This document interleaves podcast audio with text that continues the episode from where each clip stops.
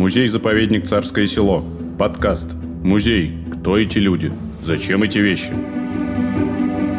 Здравствуйте, дорогие друзья! Сегодня мы поговорим о животных в царском селе, о галапагосских черепахах, о журавлях, павлинах, слонах и бразильских тиграх. Наш сегодняшний собеседник – главный хранитель парков нашего музея Ольга Филиппова. Здравствуйте, Ольга! Добрый день! Давайте начнем, конечно, с самого логичного. Ну вот первый вопрос напрашивается. А зачем вообще в царскосельской резиденции животные? Зачем в пейзажном парке животные?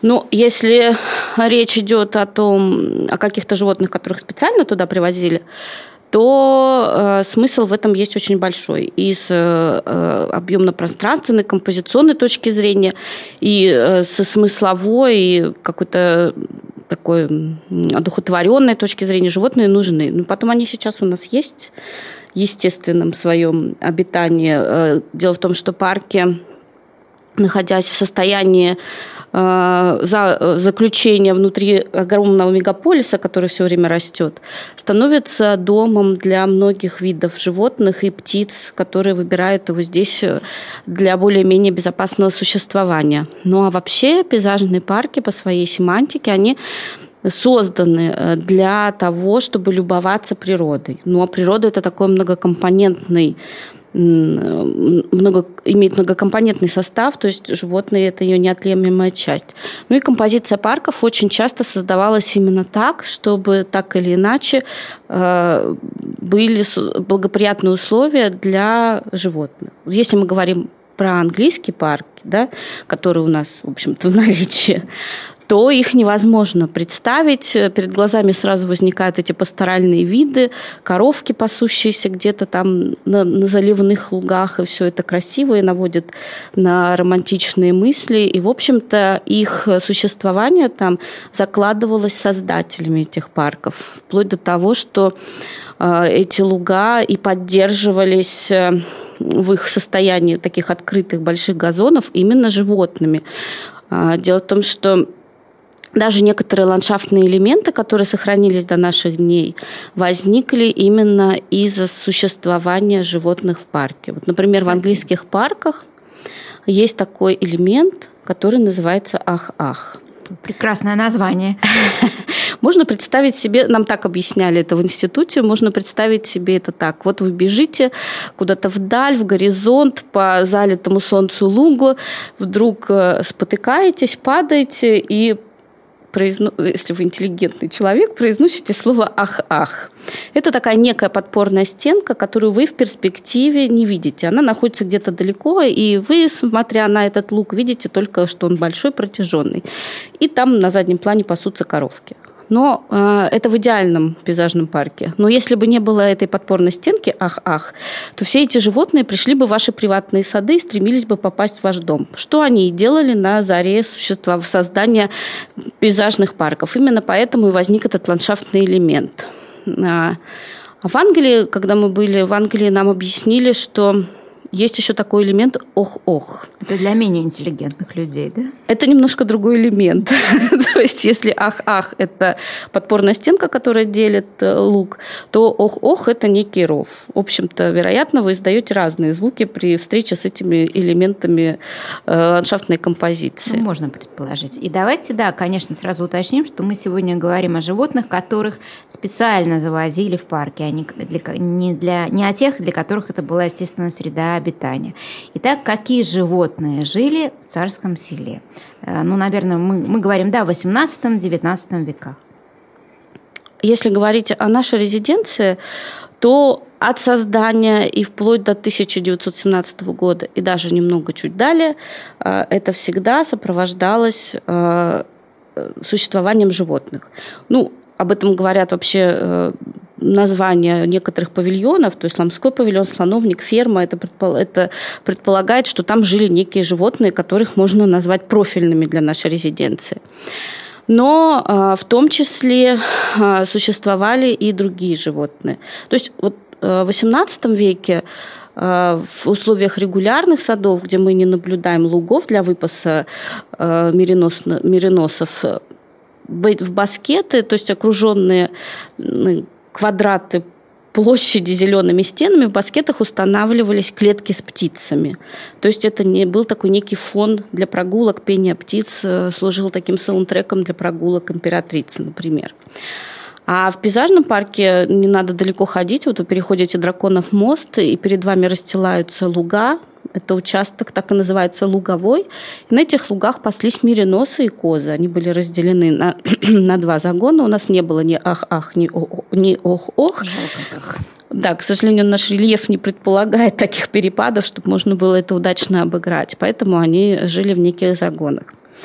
Вот. И плюс еще животные, они служили неким учебным пособием для детей э, императора дипломатическими подарками, какими-то диковинами, которые привозили наши моряки из дальних стран.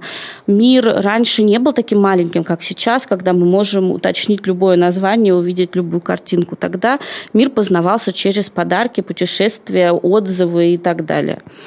А вот. И э, таким образом в наших парках были обезьянки. Это можно даже не задавать вопросов, были ли обезьянки, были. Их не могло не быть. Были медвежаты. Медвежата, которых подарили, э, которые Платон Григорьевич э, э, Ободовский, например, подарил великим князям Николаю Михаилу Николаевичу. Из а. экзотических каких-нибудь еще кто был? Галапагосские черепахи однажды приплывали к нам в 1816 году в подарок Александру Первому.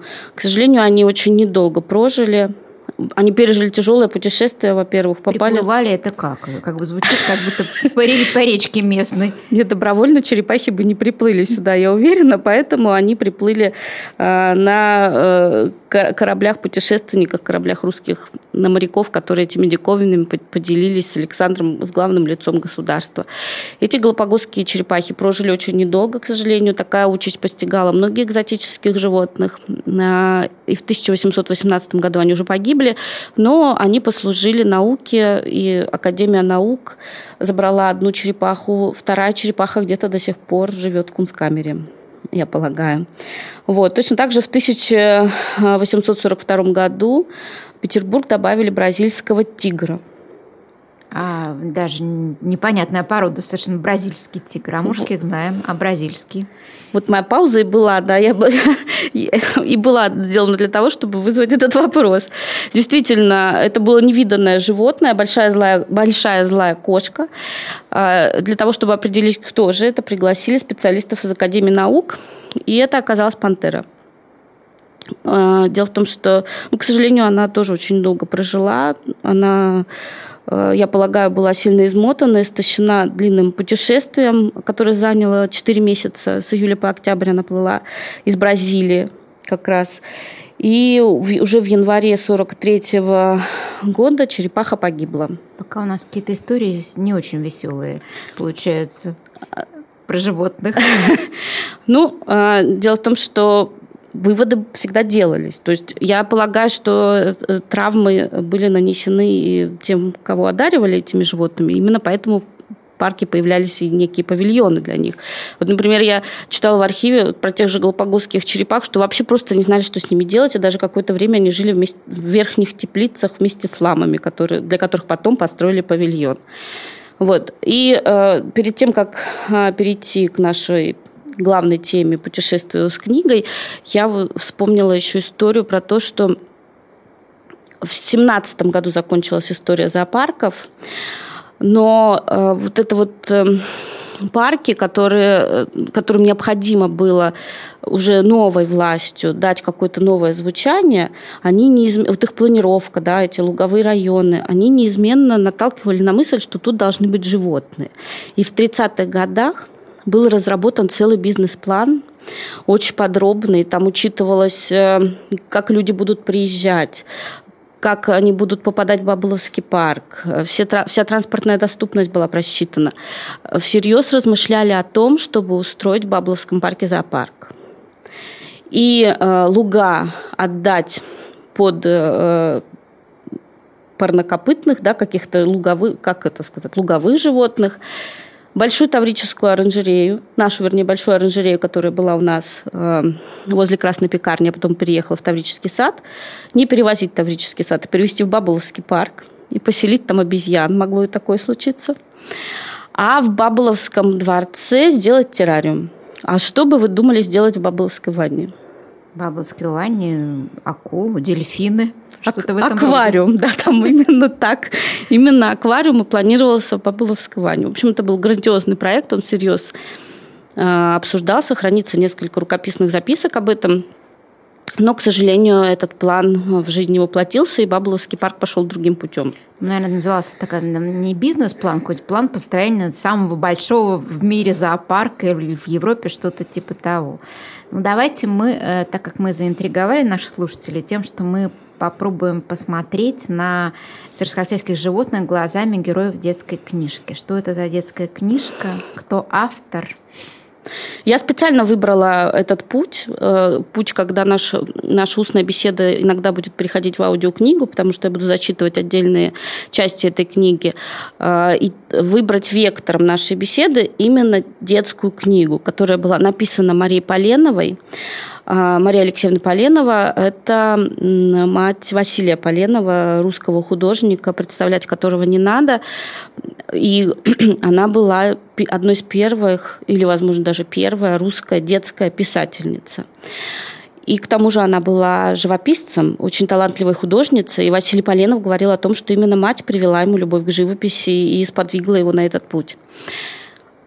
И Мария Поленова написала книгу 1850 я думаю, что первая половина лет про, э, детство, про лето в царском селе, про то, как семья, э, мама, папа и четверо их детей приехали на дачу в царское село, и что же они тут делали. И, конечно, самые яркие впечатления, которые они испытали, это общение с животными в царском селе. А я вас перебью. А тогда царскосельские парки были доступны, да? То есть это императорская резиденция все-таки?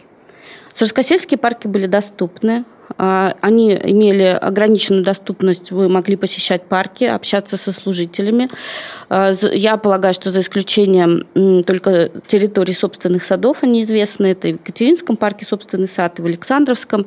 Ну и некие ограничения существовали, когда император император был в резиденции, тогда на арсенале вывешивался флаг, и все понимали, что император сегодня в резиденции. И, возможно, на путешествие по паркам может быть ограничено. В общем-то, такая практика, она сохраняется и сейчас везде, где есть монархия. То есть вот э, Великобритания или Нидерланды вы можете посещать официальные королевские резиденции, но с некоторыми ограничениями. Они не всегда бывают прогнозируемые в случае, если какое-то мероприятие либо какой-то визит наносится в эти усадьбы. И, наверное, интересно, а где можно прочитать эту книгу? Эта книга сейчас, э, она...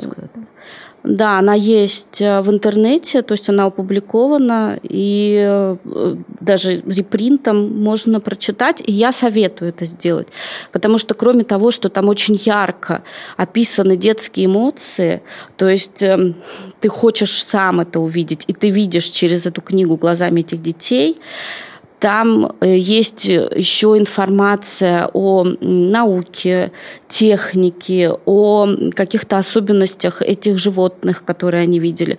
То есть она такую имеет научно-популяризационную направленность. Очень полезная и современная книга даже и сейчас. То есть ее будет очень интересно прочитать детям. Еще раз э, скажем, что это Мария Поленова, автор «Лето в царском селе». Все верно. И вот герои э, идут э, по парку и подходят к Адмиралтейству, которое в то время э, там содержались разные птицы. Кого они там увидели? Да. Ну, во-первых, надо сказать, что детей было четверо. Э, это погодки. Оля 8 лет, Митя 7, Володя 5, Коля 3 лет. Э, так интересно, они описываются, они разделены на две пары. Два взрослых ребенка и два детских. У них разные интересы, и они друг с другом там иногда общаются. И я хочу начать с того, с описания э, царского села, с их первого ощущения. Чудно был хорош царскосельский сад в конце мая. Как приятно слушать эти слова в январе. Деревья уже густо покрылись листьями, сирени распускались и благоухали. Луга были восхитительны своей свежестью. В общем-то, начало очень хорошее. И первый визит свой дети нанесли в Адмиралтейство. А, дети дошли до Адмиралтейства и только что подошли к зеленой решетке, которой был обнесен небольшой дворик, разделяющий две башни, как прибежал серый журавль. И с ним вместе две птицы, также из породы журавлей. «У нас есть еще страусы. Угодно вам зайти на дворик?» Тут за кустами дети увидели двух огромных птиц. И дальше они обсуждают, папенька рассказывает им про страусов. Именно из этого раздела я узнала, оказывается, журавли могут приручаться. Ну, в отличие от страусов, которые не могут, у них там что-то проблемы с мозговой деятельностью, то есть они такие птицы не очень умные, то журавли могут приручаться, узнавать своего человека и общаться, иметь с ним какую-то обратную то связь. в квартире с вами может жить журавль и вполне общаться с вами. Или можно построить адмиралтейство. Тут надо выбрать. Во дворе. Да. Ну вот необходимо сказать про павильон Адмиралтейства, всем известный. Это очень красивый павильон на берегу Большого пруда в староголландском стиле, построенный архитектором Ниеловым а, в 1772 году. Это целая группа а, зданий, два птичника, и между ними а, были еще раньше садики два садика с двумя прудиками, и э, э, эти птичники были построены для содержания экзотических птиц. Ну, был еще шлюпочный сарай, да, мы помним, где хранилась э, коллекция лодок Екатерины II. И разные птицы, судя по всему, они постоянно менялись. Там были павлины, белые павлины, черные павлины австралийские. Австралийские павлины – это такие очень довольно привередливые, прихотливые птицы. А белые павлины, и в этой книжке тоже это указано, они даже сами прилетали сюда и жили на большом пруду. То есть они использовали ну, большой пруд для места своего какого-то временного обитания. Белые павлины были как дикие птицы, что ли, сейчас? Э, белые лебеди, простите. Да. Да. Это были белые лебеди. Это были Просто белые сложно лебеди. было представить стаю павлинов, которая прилетает весной на Большой Царскосельский пруд. А вот, кстати, у нас же сейчас Адмиралтейство, есть павильон Адмиралтейства, и э, есть большой пруд, есть остров, и там живут павлины, да? Да, у нас живут павлины, действительно, и даже белые есть. Вероятно, я про них и хотела рассказать, поэтому так зафиксировалась. Да. И утки. Павлины и утки. Вот те птицы, которых можно увидеть. А теперь у нас есть еще и фазаны. Ну, их пока еще посетители не видели, как я понимаю. Да, да фазаны, это... фазаны это наши свежеприобретенные питомцы. Летом они тоже приедут на остров. То есть наша коллекция птиц э, расширяется подобно э, настоящей императорской резиденции того периода. Еще немножко, и мы для журавлей со страусами тоже дойдем. Мне кажется, журавля надо завести, раз он ручной и может общаться. Надо, надо. Давайте перейдем к следующей точке. Дальше дети отправились куда? Герои нашей книжки – детям хватило впечатления на, на день. Они посетили Адмиралтейство. Потом они обсуждали эту тему, закрепили свои знания. И следующий день они ждали с особым нетерпением, потому что им предстояло посетить слоновник.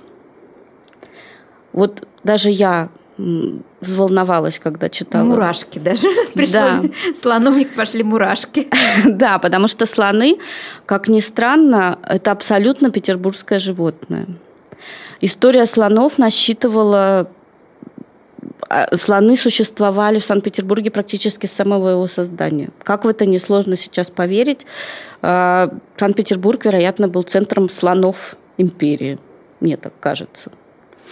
А, потому что первые слоны появились в Санкт-Петербурге в 1714 году. Это 11 год. Практически сразу после основания города. Да, еще же шла Северная лет. война, а слоны уже пришли пешим, пешим ходом а, в Санкт-Петербург. И существуют э, воспоминания о том, как встречали слонов на пути их следования подданной империи. То есть это был шок. Люди следовали за ними э, несколько километрами, верстами для того, чтобы смотреть. И это, вероятно, это было самое яркое впечатление в жизни. То есть можно себе представить. Для слонов шили специальные специальную обувь, потому что ходить было, наверное, не очень и, возможно, и холодно. Ну и в Санкт-Петербурге они жили э, в специально построенном слоновом дворе, а сейчас там находится цирк. Купались в фонтанке. А, водили по улицам их. Я полагаю, что Крылов именно это описал в своей басне. А, и только 1828 году по распоряжению Николая I для них был построен специальный, специальный слоновник в Царском селе, в Александровском парке. Конечно, им там было комфортнее, чем все-таки рядом с фонтанкой, я так думаю. Ну, я полагаю, что да, и они приобрели такое некое более камерное общение. То есть это не было на потребу публики, на потребу толпе. А, к 1828 году в Санкт-Петербурге существовало два слона. Жили они на Волынкинском двору. Волынкин, Волынкинский двор – это не слоновый двор, это не слоновник, не сооружение построено специально для слонов. Это нечто э, вроде так, так, таких сооружений, как тракти, как постоялый двор. То есть там лошади, по большому счету, были. И э, сейчас там, кстати, ДЛТ находится. А раньше там жили наши слоны на месте ДЛТ. Кто бы мог подумать. Да, и вот с Волынкинского двора они были переведены в специальное сооружение «Слоновник», которое построено было по проекту архитектора Адама Минеласа. Это большой слоновый двор на двух слонов, э, здание в форме каре с большим двором, в азиатском стиле, с башенками, таком в индийском стиле. Слоны, как правило, приходили сюда со своими спутниками э, со своей родины. Чаще всего это были бухарцы, люди, которые умели с ними обращаться, и им предлагали э, специальные условия для того, чтобы остаться в России. Они обучали здесь егерей. Ну, это, это бухарцы, они описывались как такая же диковина, как и эти слоны, как правило. То есть, если мы описывали императорских слонов, и тут же описывали бухарцев, потому что они всем желающим показывали разные фокусы. Слон обвивал их э, хоботом, поднимал их, э, поднимал э, ногу, садился. То есть, там были какие-то цирковые представления. Вот и наши дети тоже это видели. И в книге написано так. Увидев этих огромных животных, дети долго не могли опомниться от удивления. Вожатые, которые были представлены к слонам, рассказывали, что большого слона зовут Фитибаш. Он был приведен сюда 12 лет назад, когда ему было только 5 лет от роду. Когда его привели, то он был не так велик, и здесь он вырос. Но вообще к 1828 году в нашей стране со слонами уже научились обращаться, и уже такого падежа не было, и говорят, что они даже размножались здесь. И второй слон, про который написана эта книга, и о котором сохранился Э, о котором сохранилась справка. От большого слона дети перешли к тому, который был поменьше и которого звали Гангру. Он был прислан дар нашему государю от бухарского эмира Батырхана и приведен еще недавно в царское село. Есть информация архивная о том, что этот слон пришел в 1849 году, действительно подарен персидским э, бухарским ханом э, Николаю I, и это была слониха. И она в сопровождении трех бухарцев дошла до Оренбурга. От Оренбурга до царского села слон шел 107 дней. Три месяца пешком. И э, у него была справка о его происхождении. Согласно ней, слониху поймали в Индии в трехлетнем э, возрасте. Э, потом она перешла к бухарскому хану, у которого пробыла пять лет, а затем уже оказалась в России в качестве дипломатического подарка. Эта слониха пережила царствие, царствование Николая I, и в 1860 году весь этот зоопарк царскосельский начал потихоньку расселяться. В том числе слонов э, Александр II передал э, в зоопарк. В зоосад Софии Гебгард, это один из первых э, частных зоопарков Санкт-Петербурга, э, построенный на частные деньги, вся коллекция животных. Но так как Александр II лично участвовал в создании этого зоопарка и даже дал землю э, Юлиус, Юлиусу и Софии Гепгард бесплатно на первые 20 лет в аренду, то, вероятно, это было таким уже подарком диковиной, которая появилась там, в Санкт-Петербургском зоопарке. Я так полагаю, что история слонов. Это прообраз нашего нынешнего Ленинградского зоопарка, да. правильно? История петербургских История слонов Петербургского зоопарка началась со слонихи Гангры царскосельской. Ну, мне кажется, вот вы так рассказывали интересно о том, как слоны шли, там сто с лишним дней. Мне кажется, если сейчас, в 21 веке, сделать реконструкцию вот, пути, путешествия этих слонов в Петербург, то, в принципе, это тоже стало бы огромным событием, и люди с интересом бы за этим наблюдали, участвовали в этом. Я боюсь, что за защитники нам этого не позволят. В общем-то, да. И разместить их особенно и некогда сейчас. А давайте вернемся к царскосельским слонам. А, ведь во время Николая II, во время правления Николая II, тоже жили в царском селе слоны и даже сохранились их фотографии, правильно? Да, новый виток э, царскосельских слонов начался уже при Николае II. А, и известно точно, что, например, в 1891 году э, в царское село из Одессы доставили сиамского слона, которого цесаревичу подарили.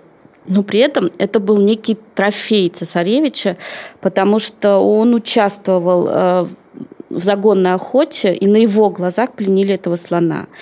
И в 1895 году он показывал этот свой трофей императрица Александра Федоровна оставила об этом запись в своем дневнике.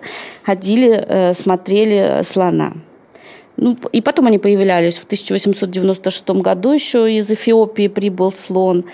Николай II Вообще слоны были очень часто посещаемы э, императорской семьей на протяжении всего периода. То есть э, дети ходили к нему каждый день. То есть он был один слон жил все-таки при Николае II? Два. Два, два. Два было слона. Они в разные периоды приехали, было два. Но потом, в конце концов, остался один.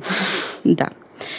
И этот слон э, очень достаточно обширно зафотофиксирован. Сохранилось много его фотографий. И действительно, император к нему подходил, то есть он общался, э, несмотря на то, что вы могли прийти посмотреть слона, вот, и, гуляющие.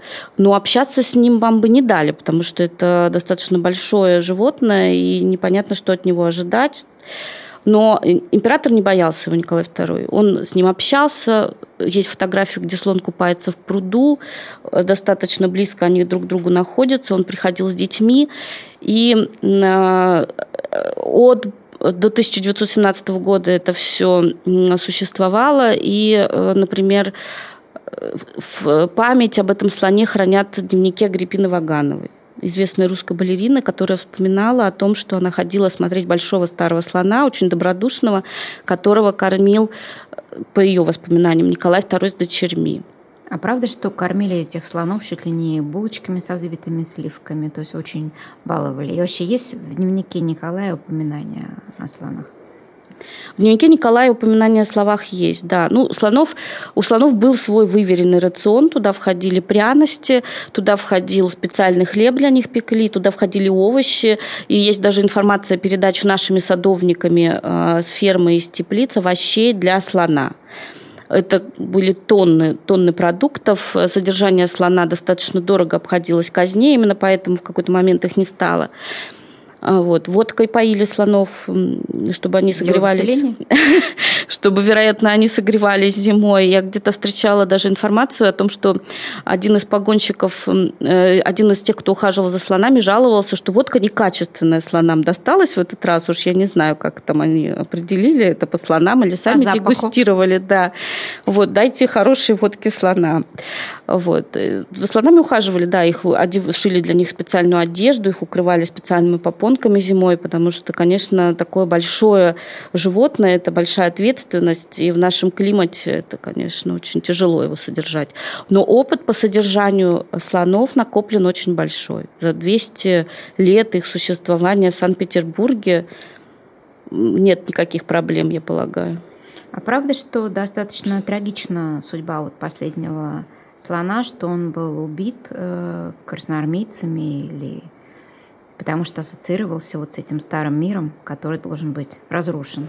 Я читала про это, да, я про это читала, я не уверена, э, я не видела архивной справки о том, что вот красноармейцы, там, пьяная матросня убила слона. Но э, версии такие есть. Вообще, судя по тем бесчинствам, которые творились здесь в 1917 году, после, в 18 вернее, году, после свержения императора, так э, удивительно и странно, что верить в это можно, я думаю. Но это не, не абсолютный факт, я не могу это утверждать. А что осталось от слоновника в Александровском парке, если что-то осталось? Слоновника сейчас можно угадать. Конечно, парк его поглотил практически, он сгорел э, уже в советское время.